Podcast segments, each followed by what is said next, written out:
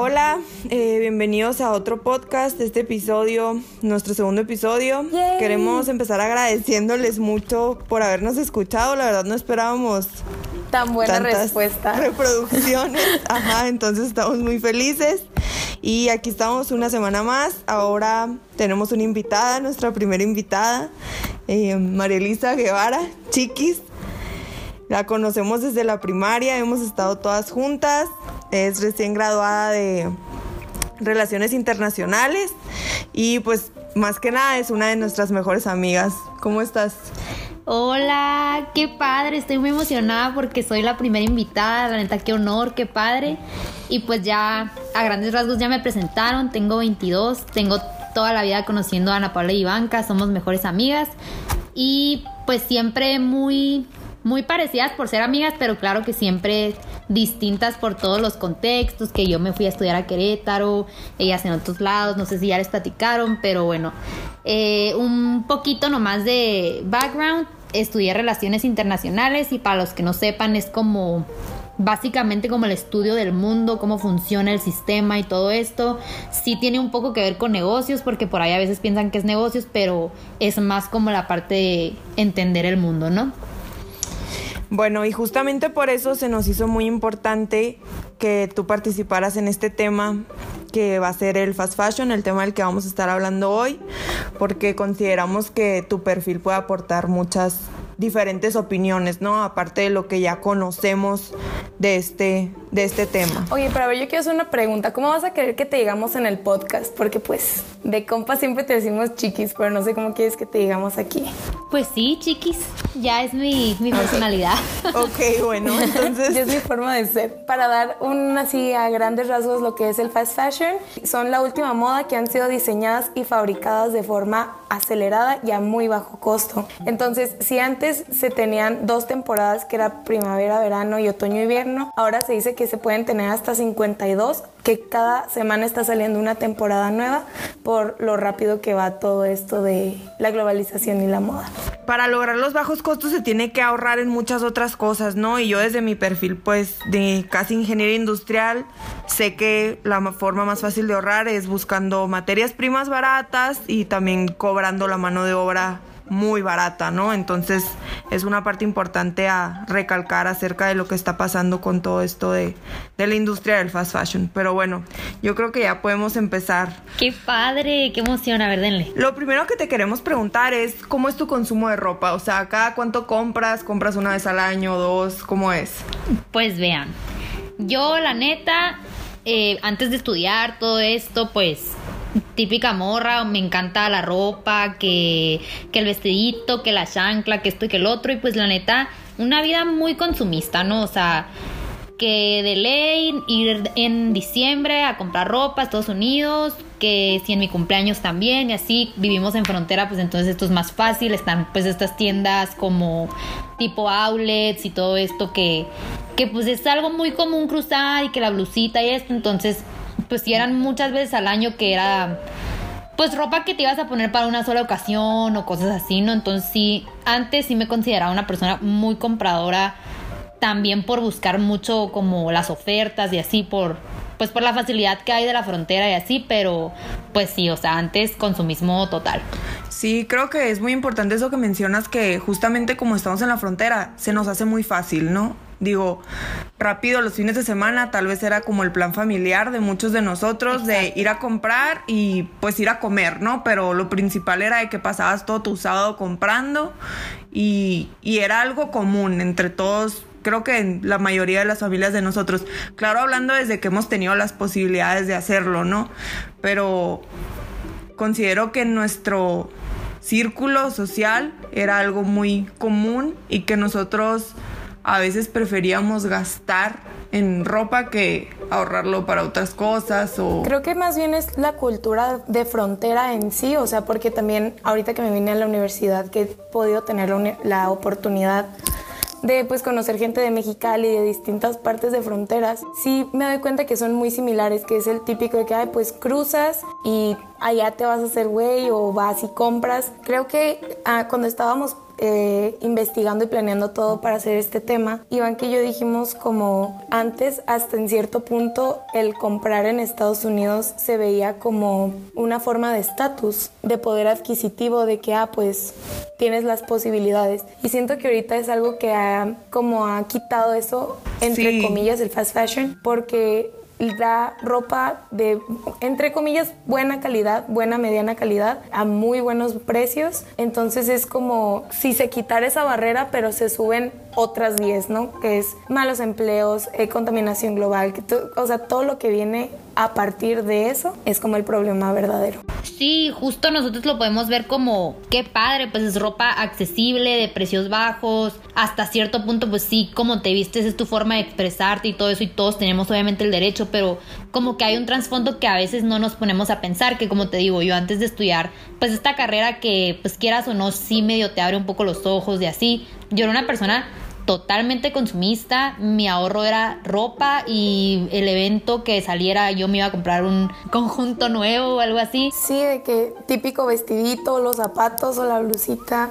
O sea, que siento que nos lo dieron tan barato que se te sea más fácil, pues. Y también, por ejemplo, nosotros se nos hacía muy fácil, así como mencionaste, en un evento, no sé, las quinceañeras de que imposible repetir o ves qué haces, si acaso lo usabas dos veces un mismo vestido y súper separadas, si lo usaste un año te esperabas hasta el otro, seis meses para volverlo a usar.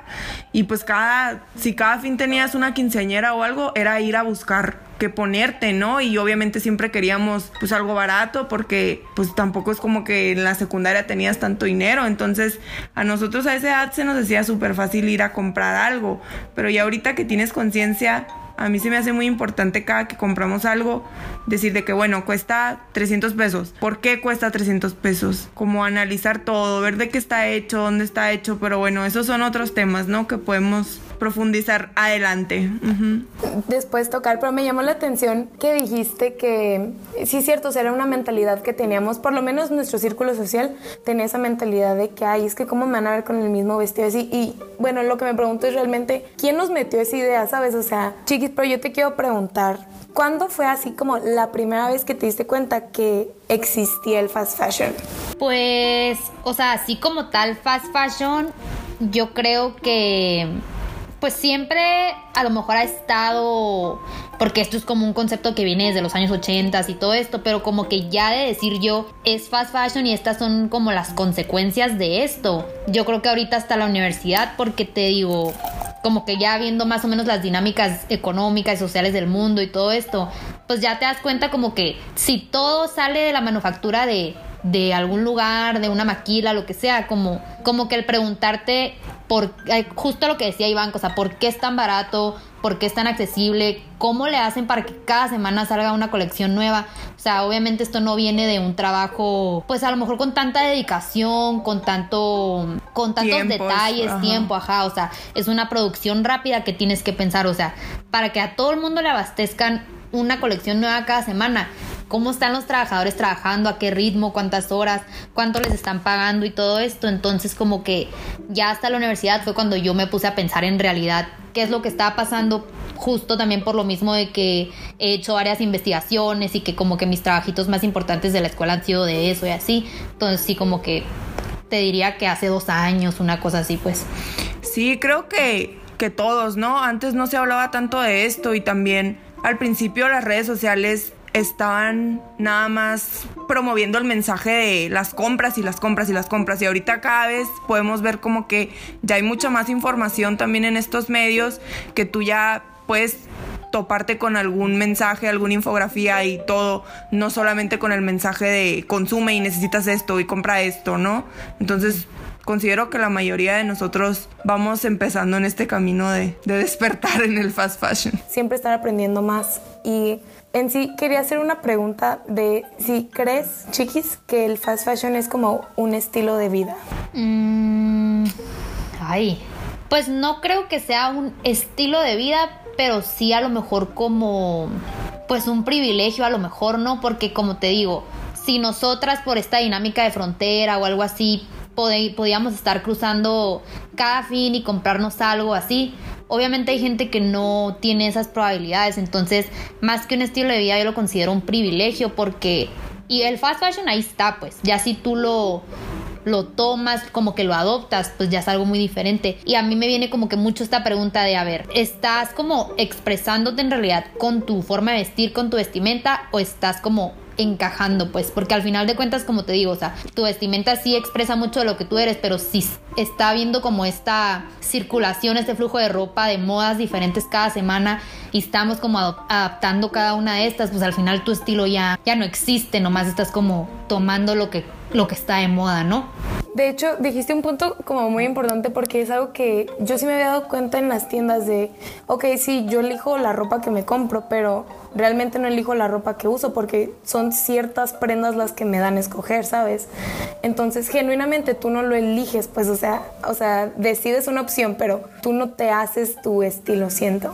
Sí, o sea, te presentan ciertos patrones y ya tú eliges sobre esos, pero no es que en realidad tú, tú te estás expresando al 100 sobre eso porque no es algo que tú creaste o algo así. Sí, y también así como mencionas que es un es un privilegio. Yo también siempre me pongo a pensar que, bueno, a ver, si esta ropa es la más barata. También nosotros, nosotros podemos tal vez desde nuestra posición decir, bueno, no la compro, tal vez puedo comprar algo o comprar menos veces al año, comprar distintas alternativas, ¿no? Pero pues va a haber muchas, muchas personas que su realidad es otra y que en realidad para vestirse a la moda vaya o algo más moderno, lo que sea, va a ser su única alternativa, ¿no? Porque las otras alternativas van a estar mucho más arriba de su presupuesto o para ellos simplemente no existen, que es la realidad de muchas personas. Incluso para nosotros buscar otras alternativas, incluso estando en la frontera y estando con más posibilidades, es difícil. Comprar en internet o en cualquier otro medio y querer buscar una compañía que sea socialmente y sustentablemente responsable es muy difícil, ¿no? Sí, un punto muy importante, ay perdón, un punto muy importante es también saber que, por ejemplo, las empresas del fast fashion, no sé, las principales, a lo mejor consumidas en México, pues que Zara, Forever 21, Bershka, todas estas, o sea, el distintivo que tienen de otras como por ejemplo Nike o lo que sea, es que al ser tan rápido el consumo, como que el tiempo de vida de la prenda es menor y la desechas, pues o sea, lo que diferencia el fast fashion de la otra ropa es como este impacto ambiental, porque por ejemplo, si investigas de otras tiendas que no son fast fashion, igual te vas a encontrar explotación de la gente, bajos salarios, pero como que ese distintivo del fast fashion en los contras que tiene es como ese impacto ambiental que como sale tan rápido, tú ya no quieres usarlo, entonces compras más y desechas más. Pues la ropa sabemos que es de materiales sintéticos y no, no es algo como que, que sea, ay, se va a compostar una blusa o algo así, sino que son desechos que van a terminar quién sabe dónde, que a lo mejor otra ropa que no es fast fashion la vas a usar más. Sí, y que al igual así como dices, son telas que contaminan mucho, sintéticas, poliéster, todas las que ya conocemos, más los químicos que les ponen para tratarlas, todos los colorantes, etcétera. Y todo esto, muchas veces, desde mi punto, me puedo imaginar cómo están las fábricas en los países estos que casi no tienen regulaciones ni para el trabajo y me imagino que regulaciones ambientales a lo que hemos investigado y todo casi no se tienen. Si te puedo decir, te puedo hablar por México, la verdad, aquí las regulaciones ambientales están pésimas, entonces hay que imaginarnos qué se hace, ¿no? Todos esos químicos. Si se lava la ropa, sabemos que para hacer tela y lavarla y todo el proceso que conlleva, se desechan miles de litros que van a estar contaminados con químicos, con colorantes y con muchísimas otras cosas. No solamente es el desechar la prenda, como dices, también es todo el proceso que conlleva y toda la contaminación que se hace produciéndolo, ¿no? De hecho, simplemente para hacer un kilogramo de algodón se necesitan 10 mil litros de agua, o sea, es una exageración. Y ahorita que estabas diciendo como esa, eso que diferencia el fast fashion de que es, me sale tan barato que como cliente no me duele tirarla o no me duele deshacerme. Siento que también pensando positivamente de mi parte es como, tal vez las empresas sí lo vieron de un lado de, ok, ¿sabes qué? La gente no nos está comprando porque no hay dinero. Hay que bajar los precios, así más gente puede comprar. Ok, la, idea es normal, es compra y venta, es siempre existido. Sí, y es cualquier de cualquier empresa, ¿no? Cualquier empresa va a buscar tener mejores sus gastos de ellos, bajarlos para poder dar un precio menor al consumidor. Y que, y que venda, o sea, es algo normal, pero siento que se hizo este problema como de doble moral, se podría decir, con el hecho de decir, ah, ok, apoyamos, entre comillas, a las personas que no tienen tanto dinero, dándole moda que antes se veía solo en pasarelas de lujo, pero ahora te la damos más barata y a tu precio, como que, como que te daban más opciones, ¿no? Pero a este mismo tiempo les están pagando, o sea, hay casos que están pagando en otras partes del mundo dos dólares al día por un trabajo de 12 horas sin regulaciones, con personas, o sea, en pésimos condiciones, de trabajo. ¿no? De trabajo, su seguridad, higiene, todo. Claro, pero o sea, ah, no, sigue, sigue. No, dime, dime. Ah, que el problema de eso, a lo mejor nosotros con, pues sí, cierta mirada occidental o algo así, por así decirlo, podemos decir, o sea, están ganando nada y están ganando a costo de su salud, de su vida, etcétera. Pero las fábricas están ahí por lo mismo, pues, porque si una, un gobierno le va a imponer a una fábrica regulaciones para que la gente esté bien, pues dices, me voy a ir al país de enseguida, donde no las hay, donde no me cuesta tanto. Entonces al final es un no, no hay de verdad como una validez genuina de la dignidad humana en esos trabajos, pues. Y al final también es como un pensar, a ver, si no existieran esos trabajos ahí, la gente estuviera trabajando en otras condiciones peores con un salario menor, porque el salario del fast fashion en, por ejemplo, en Bangladesh o algo así, no es el salario mínimo. O sea, ganan un poco mejor, claro, con mil riesgos y lo que sea, pero, por ejemplo, trabajando ellos en la construcción o en otra cosa, pues les iba a ir peor económicamente hablando. Entonces es como una dualidad tan rara que dices, a ver, o se ve el valor de la gente, o se ve que tengan una calidad de vida, entre comillas, mejor, o qué onda, pues porque a final de cuentas estas fábricas lo que vienen a hacer en datos duros, a lo mejor económicamente son positivas, pero en el factor social, pues sí es negativo. Entonces como que hay una balanza que tienes que poner, que a final de cuentas lo económico ya sabemos que siempre es lo que viene pesando más, al menos en, en los países, ¿no? Pero por ejemplo, tú basándote en tu carrera, o sea, ¿qué se podría hacer como país? O sea, porque si el país empieza a subir los precios como tú dijiste, o sea, decir de que, ¿sabes qué? Hacemos mucho, malas condiciones, vamos a empezar a subir nuestros precios. Lo que van a hacer es, se van a ir a otra parte y a otra y a otra y a otra. Entonces, realmente, ¿qué se podría hacer? Uy, pues es que esta es una pregunta súper difícil porque lo que se pudiera hacer, si no se está haciendo ahorita, es porque no se quiere, pues. Porque foros internacionales, tratados, etcétera, los hay para proteger a esta gente. Hay mil organizaciones, la Organización Internacional del Trabajo que va como de la mano con la ONU y todo eso. Sí hacen, pero hay un freno que al final tu soberanía como país no la pueden pasar, pues. Por ejemplo, no sé, puede llegar la ONU, la Organización del Trabajo y decir eh, regulaciones para los trabajadores para que no trabajen tantas horas, en condiciones mejores, etcétera. Pero al final de cuentas, al país no le conviene eso porque la, la fábrica se va a ir, pues. Y está la competitividad con un margen tan bajo de precios que, por ejemplo, un, por decir, ¿no? Si en Vietnam le pagas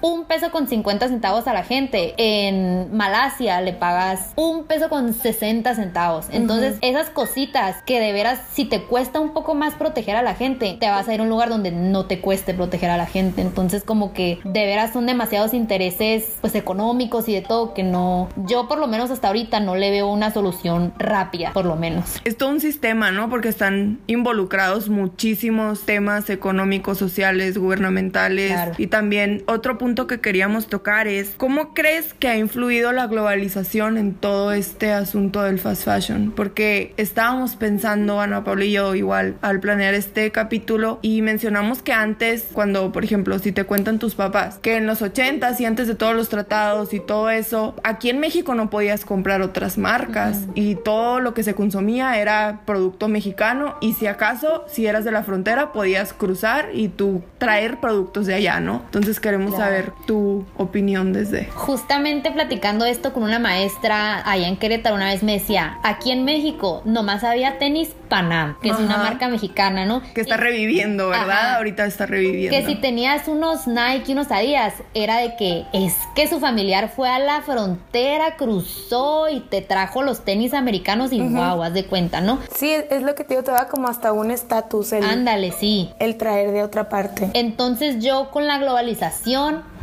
pues justamente se ha eh, da pie al fast fashion de la globalización porque, por ejemplo, todo el boom de, la, de, de esto de la moda rápida, la moda desechable y accesible, se da porque Asia abre sus mercados hacia Occidente, ¿no? Estados Unidos, Europa, todo esto, ¿no? Entonces, como que, pues sí, justamente las, las empresas occidentales, que son mayoría las que maquilan en estos países asiáticos, empezaron a manufacturar ahí todo esto y por lo mismo, pues si estás manufacturando en un lugar, tu producto, tu moda, todo esto va a empezar a llegar a más países, ¿no? Y por ejemplo, como, no sé, si nos ponemos a pensar, en México, cuando se dejó de usar, no sé, el traje típico, todo esto? Pues fue cuando empezó a haber esta mezcla de, culturas, de todo, que ya a lo mejor lo muy local se desprendió y ya empezaste como a adoptar cosas de otras partes, ¿no? Entonces yo creo que esto del fast fashion viene desde hace muchísimo tiempo, pero ya más así en, en plan de las tiendas y así, pues sí, justo con la globalización de la apertura de mercados y todo esto, pues fue cuando, cuando se empezó a ver más, ¿no? En sí, ¿cuál consideras que es el mayor factor para el fast fashion? ¿La globalización o el consumismo? Ay, qué difícil. No, pues yo creo que el consumismo, porque la globalización te pone la opción de los productos, ¿no? O sea, hay, hay estas tiendas y todo, pero el consumismo es como esta, esto que te impulsa a ir por eso, ¿no? Entonces yo pienso que, que si la globalización no hubiera existido, de todos modos el consumismo de alguna parte o de otra, ahí iba a encontrar como su lugar, pues, ¿no? Sí, justamente porque ahorita en la era que estamos, digo, me imagino, si no hubiéramos estado tan globalizados y nuestros productos fueran 100% mexicanos como lo eran antes, si tuviéramos la tecnología y todas las redes sociales que tenemos ahorita como para bombardearte de la necesidad, de verdad, tú entras a cualquier red social y te salen mil anuncios de muchas páginas de diferentes, pueden ser páginas locales o hasta páginas... En otra parte del mundo, literal. Ajá, ya de empresas globales, de cosas que te están ofreciendo y también con todo este nuevo concepto de blogger, influencer, lo que sea que se quieran llamar, podemos ver cómo dedican parte de su tiempo solamente a hacer unboxings, o sea, y tú como consumidor de ese contenido puede que hasta pienses de que, ah, no, no, no está pasando nada, pero en tu cerebro se quedan las cosas que viste. Es todo un tema ya de mercadotecnia y otro grado, ¿no? Entonces yo también creo que incluso sin globalización, si llegáramos a estos grados de bombardeo de consumo de productos y productos y que necesitas muchas, muchas cosas, pues estuviéramos consumiendo tal vez productos mexicanos nada más, pero siguiéramos consumiendo, al, ritmo que estamos haciendo hasta ahorita. De hecho, en el documental de True Cost eh, me gustó mucho una parte que hablaba de cómo la publicidad vincula el producto a un mensaje que te sugiere que todas tus necesidades van a ser satisfechas en cuanto tú lo compres. Y que está muy gracioso cómo funciona porque te hace creer que se te va a ver maravilloso y de que neta, de que vas a estar feliz y la fregada y que luego te lo pones la misma mercadotecnia me dice como que mm, no tienes el cuerpo adecuado, no tienes esto. Y entonces son como, te siguen teniendo ahí mismo de que, ok, lo compré, pero ahora necesito comprar esta otra cosa para realmente volver a satisfacer como esa necesidad de pertenencia, se le podría decir. Y lo que se me hace gracioso es que lo que realmente se necesita, pues es costoso, o sea, las escuelas, los seguros médicos, las casas y se está viendo también como las compras de fast fashion como un premio de consolación, ah, más o menos así lo tomaban. Al no, al no poder alcanzar tú comprarte una casa o todo eso, sí. Ajá, o sea, no tengo ahorita muchísimo dinero para comprarme un carro, pero sí tengo 20 dólares para irme de compras y comprarme cuatro camisetas. Y es un pico que vas a tener como de satisfacción de conseguí esa meta, logré comprarlo. Pero realmente es muy poco y al final te quedas sin nada que realmente valga. Sí, justamente ayer estábamos platicando yo y Chiquis de esto y llegamos a la conclusión, si quieres tú mencionarlo. Sí, llegamos a la conclusión de que a veces es una necesidad igual y creada, igual y necesidad real, ¿no? Pero de materializar tu dinero. O sea, como que el esfuerzo que le pusiste para ganar dinero,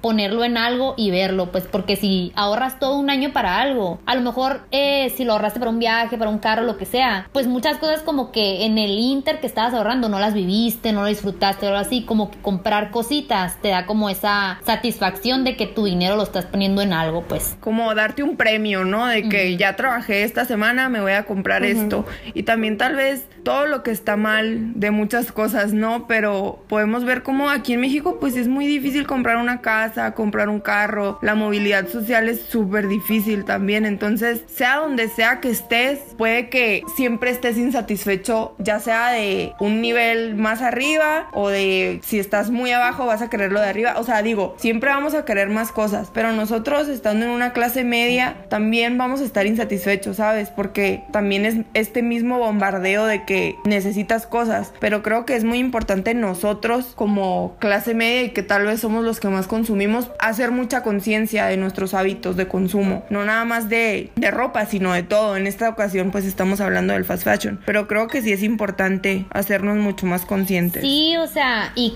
claro que te da satisfacción que eh, te compraste una prenda o algo así y estrenas y andas volado como el Spider-Man y todo esto, ¿no? Pero después, o sea, es una satisfacción momentánea que no te da otras cosas, ¿no? Y a lo mejor a veces como con este consumismo de la ropa, de estar a la moda y así, a lo mejor esto está cubriendo como ciertas inseguridades de como no, no tengo como a lo mejor estas amistades, no hago esto, lo que sea. Mínimo estoy como actualizado como con la forma de vestir o algo así, como a lo mejor es una forma de no como, encontrar, encontrarte en la actualidad que tú no te estás encontrando como interiormente, ¿no? También, también como dijiste, creo que fue Ivanka la que comentó de todo el bombardeo que estamos teniendo últimamente con las influencers y así, siento que el fast fashion ayudó mucho a las personas que no tienen las mismas, ¿cómo se puede decir? O sea, no tienen las mismas adquisiciones eh, para que puedan sentir que por lo menos se parecen. O sea, porque si yo tengo, no sé, por ejemplo, Ana Zarelli, ¿no? Que, wow, pero compra cosas muy caras, pero también compra cosas muy baratas. Entonces siento que es como de que, ah, es como la de Ana Zarelli, pero me alcanzó la barata, pero es como la que usa ella, ¿sabes? Como para identificarte. Ajá. Sí, creo que entran ya muchos puntos psicológicos de autoestima, porque una vez escuché una TED Talk, no recuerdo de quién exactamente, pero decía de que lo que está pasando ahorita con redes sociales es que quieren que tu autoestima esté mal. Y si tu autoestima está mal, es súper fácil manipularte y venderte y hacerte creer que necesitas y todo. Y pues en realidad yo creo que más que la conciencia y todo, también es parte de un trabajo interno, ¿no? Que tú empezar a decidir y también como mencionaba Chiquis, que muchas veces ya ni siquiera estás tú teniendo como tu propio estilo o, o expresándote con tu manera de sentir. Que digo, no siempre debes de tener un estilo. Digo, si un día te quieres vestir de una forma y otra otra, pues X. Pero no estás como siendo tu verdadera identidad, vaya, no sé si así decirlo, al momento de vestirte, al estar siguiendo exactamente todas las modas que salen y salen y salen cada semana. Y justo como decíamos ahorita que, que las empresas pueden decir, es que le estamos dando la oportunidad a gente que no puede de vestirse a la moda, de lo que está en los desfiles, las pasarelas y todo esto. Pero en realidad yo como que me, me quedo pensando mucho cómo piensan las empresas. Y en realidad lo que ellos nos están vendiendo es un, te estoy dando la posibilidad de que lo compres, pero al mes que entra yo sé que vas a volver a comprar porque eso ya no te satisfació. Sí, o sea, no, sé si así se dice, pero como que eso ya, ya no es lo que quieres, pues, o sea, ya no. Pues, para que luego te sientas de que, ay, me compré la blusita con el Olana así, que está de moda, y ya después te sientes toda fodonga porque ya, ya no se usa y quieres otra cosa, pues, pero en realidad no, no es que te estén dando la oportunidad de que tú puedas ser diferente, vestirte, expresarte, o sea, si no es como un, pues cómprale porque después vas a volver a comprar, ¿no? Y por lo mismo de que es barato, justo decías tú al principio, no te, no te cuesta tirarlo, no te cuesta regalarlo, porque puedes decir, ay, me costó 100 pesos y ya me lo puse tres veces. Ándale. Y de hecho, creo que por, o sea, por eso quería tocar ese tema de tú cuál creías que era como el mayor factor, porque yo personalmente sí considero que van muy de la mano la globalización y el consumismo para el fast fashion. La globalización en cuanto a, a las empresas se les dio la oportunidad de hacer sus productos donde quieran y vemos el problema que es precios más baratos y más competitivos hasta un punto donde son casi inhumanos los salarios que se están pagando, o sea, realmente no vives con eso. Y por otro lado, el consumismo de que siempre ha existido, pero ahora está expo es, ahora está creciendo exponencialmente por el hecho de que las redes ya te permiten también, o sea, se juntó el consumismo con el con toda la globalización y te permitió hacer esto, pero algo que yo le decía decía a Iván y por eso te pregunté sobre si consideras el fast fashion como un estilo de vida, porque le digo, va a haber un punto donde ahorita estamos tomando tanta conciencia que de hecho ha habido artículos que hablan de que si el COVID va a terminar con el fast fashion o por lo menos va a poner como pausa muy grande, pero le digo, van a haber otras y otras empresas, o sea, por ejemplo, es algo que estábamos diciendo cuando estábamos eh, planeando el, el capítulo, que le digo, o sea, realmente Miniso y todas esas tiendas es un fast fashion, no se puede decir fast fashion pues, pero es, no sabes realmente las condiciones que le están pagando a la gente que hace todas esas cosas, porque tú agarras una libreta y dices, o sea, ni yo juntando las hojas me sale a este precio, o sea, ni yo, o sea, es exageradamente lo barato que está haciendo todo el mercado. Sí, y no, no tienen que ser necesariamente productos así, Miniso y todo, sí,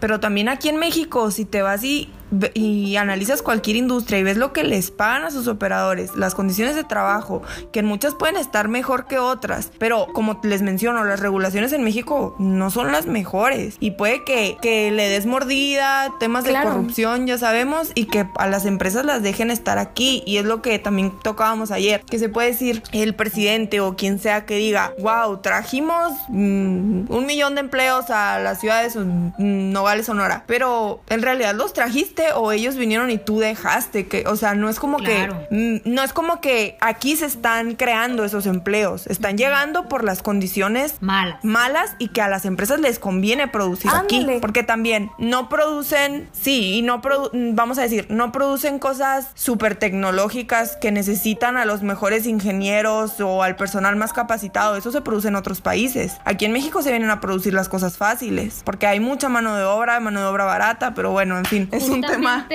Hice una investigación hace poco que empezó porque yo decía, a ver, ok, si una empresa de Estados Unidos que maquila ropa o algo así tiene su manufacturera en cualquier lugar de Asia, ¿por qué no se portan igual con los empleados allá que si esa misma empresa estuviera en Estados Unidos, ¿no? Y a final de cuentas como que la conclusión era, a ver, en Estados Unidos la gente, hay sindicatos y todo eso y te va a costar dinero, ¿no? Entonces no conviene. Pero yéndote a un lugar donde estás casi casi que arrinconando a, a las personas por su situación, que es como lo más conveniente que tú estés ahí, pues ya no puedes hacer nada porque es como, a ver, si mi empresa se va, tu economía se cae, tu gente sin empleo, eh, buscando... ¿Se mueren de hambre? trabajo informal. O sea, yo soy la mejor opción de que estés aquí, aunque, aunque yo te esté tratando pues de la fregada, ¿no? Entonces es como ese, ¿cómo se puede decir? Como arrinconar literalmente a los países como en necesidad, México incluyéndose, claro, ¿no? A decir, yo te estoy trayendo más pros que contras, aunque los contras estén fatales, ¿no? Sí, ajá, es un, creo que es un cuento de nunca acabar y nosotros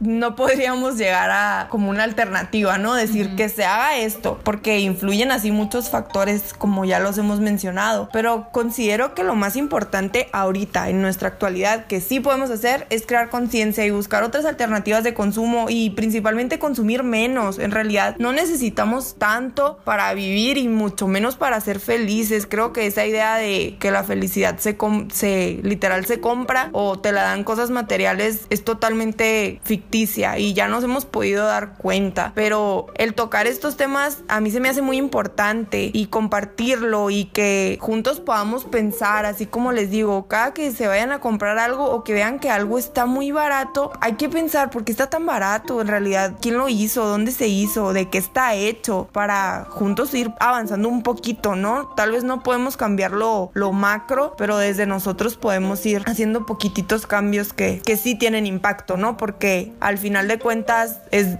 la ley de demanda y oferta. Claro, y o sea, tampoco es satanizarnos de decir, es que entro a Sara y quiero todo. Claro que yo también quiero todo y qué padre y me encantaría estrenar diario, pero a ver, decir en realidad, ¿qué necesito? ¿Qué no necesito? A lo mejor ya no más quedarte con tu ropa que ya tienes y comprar básicos, no sé, o sea, sí. No de que, o sea, padrísimo el saco de brillos que te vas a poner en Año Nuevo una vez, pero pues nomás, ¿sabes? Como que dejar de hacer esas compras por, por no sé, ni siquiera sé decir por qué, ajá Ándale. Y de la satisfacción del segundo que pagas, no, no sé. También hay que permitirnos experimentar, así como dices, de que compro básicos y los combino mil veces y un día me pongo con un pantalón, otro con otro. También todo esta, este tema de la moda de, de segunda se me hace muy buenísima opción y cada vez, cada vez podemos ver más bazares y muchos más movimientos que ahorita por toda la situación se han visto un poco frenados, pero de todas formas hay muchos bazares de confianza en Instagram y en partes que podemos comprar, igual en nuestra casa, a veces te puedes ir al closet de tus hermanos, de tu mamá, de cualquier persona y te encuentras cosas, entonces creo que es que es una oportunidad de ponernos creativos, ¿no? Y más que nada nosotras las mujeres que tenemos tantísima presión social de vernos bien y de no repetir y todo eso, es una oportunidad para para ser creativas. Yo creo que también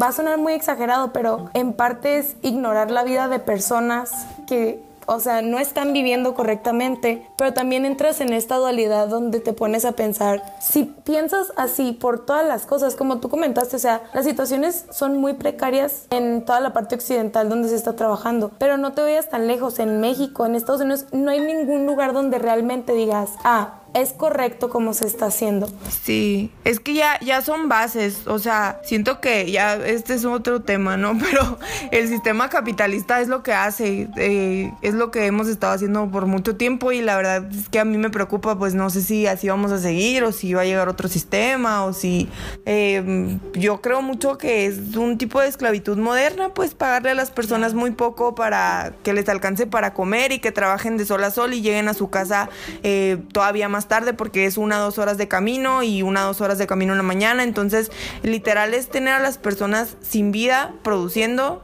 ganando pésimo eh, para que tú a esa costa puedas tener tus productos, ¿no? Entonces, pues hay mucho que considerar. Claro, y siento que es muy importante también que pensemos el hecho de que estos contras del fast fashion se hicieron se hicieron visibles hace mucho, ¿no? Ya sí es un tema muy hablado, muy estudiado, pero a lo mejor al ojo más Público. común, público, redes sociales, ha sido por el calentamiento global, no tanto porque a la gente la traten de la chingada. O sea, si el, el mundo estuviera jalando al 100 todavía, a lo mejor todavía no escucháramos tantos temas sobre esto y la gente sufriendo por tres pesos, ahí está, ¿no? Entonces también es muy importante decir, a ver, esto se viralizó, por así decirlo, a lo mejor sí por el calentamiento global y todo esto, que ahorita estamos muy verdes y todo, pero hay más cosas, pues no, y a lo mejor esas cosas no se hubieran visibilizado. Si no hubiera sido por Ajá. la importancia que se le está dando al medio ambiente. Ándale, sí. De hecho, tienes toda la razón con el momento de decir, fue lo del calentamiento global y toda la contaminación que hubo, que fue donde voltearon, porque como decimos, con, o sea, formas precarias de trabajo existen en todas partes. Y en todos los y en todos los ámbitos, y no se va a cambiar, y realmente no es algo que nos hemos puesto a pensar, porque así como existen personas que trabajan 12 horas, existen personas que trabajan mucho más y por peores salarios.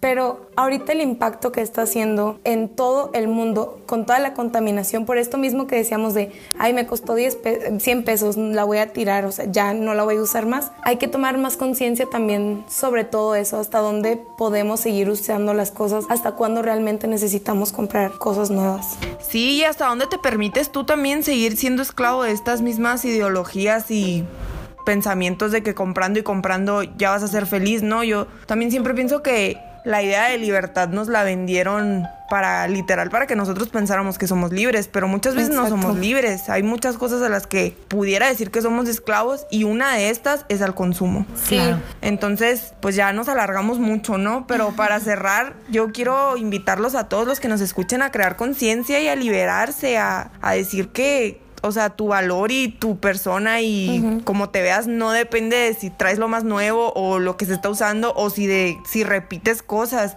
¿A quién le importa ahorita ya? Pues las cosas están para usarse, tenemos lavadora. Entonces, no hay que fijarnos ni fijar nuestro valor ni ni, nos- ni que nuestra autoestima dependa de qué tanta ropa o, o de qué tantas cosas estamos consumiendo. Yo quiero invitarlos a, a neta siempre estar pensando y cuestionarse todo. Realmente si lo necesitas, realmente cuánto lo vas a utilizar. Los invito a eso, a pensar, a estar informados, a neta si les interesa todos estos temas, buscar más porque información hay muchísima. Todo el problema con el medio ambiente que se va a venir de que en 10 años ni siquiera va a haber agua realmente potable para nosotros por todo este uso y mal uso de, de todas las energías. Chiquis, ¿algo más que quieras decir? Yo, pues ya para terminar, quiero agradecerles mucho por haberme considerado para este capítulo, la primera invitada, neta, que qué honor. Y pues nada, este es un tema que a mí me apasiona muchísimo, igual y todo lo que dije estuvo muy muy al aire, muy combinado, muy fumado, no sé, pero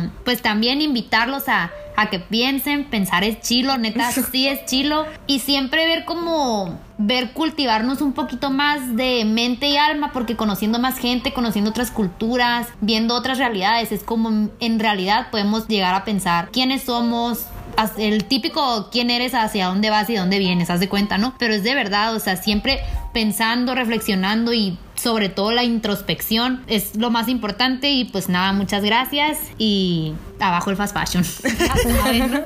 gracias a ti por venir y por estos casi 50 minutos de plática muy muy a gusto porque es lo que queremos que sea, ¿no? Que es una plática y estamos aportando nuestros nuestras formas de pensar con base en nuestro contexto, que tu contexto es sumamente importante para este tema porque estudiaste relaciones internacionales y los esperamos en la próxima. No sé qué más quieres decir, Ana Paula. Sí, en verdad muchas, muchas gracias chiquis por tomarte el tiempo, por darnos esta hora de tu vida y compartir con nosotros. En verdad te lo agradecemos mucho. Eh, pues gracias a todos los que nos escucharon hasta aquí, en verdad. Eh, gracias Ivanka por otra semana más. Y pues nada, piensen, cuestionense todo siempre y nos vemos la próxima semana. Adiós. Chao.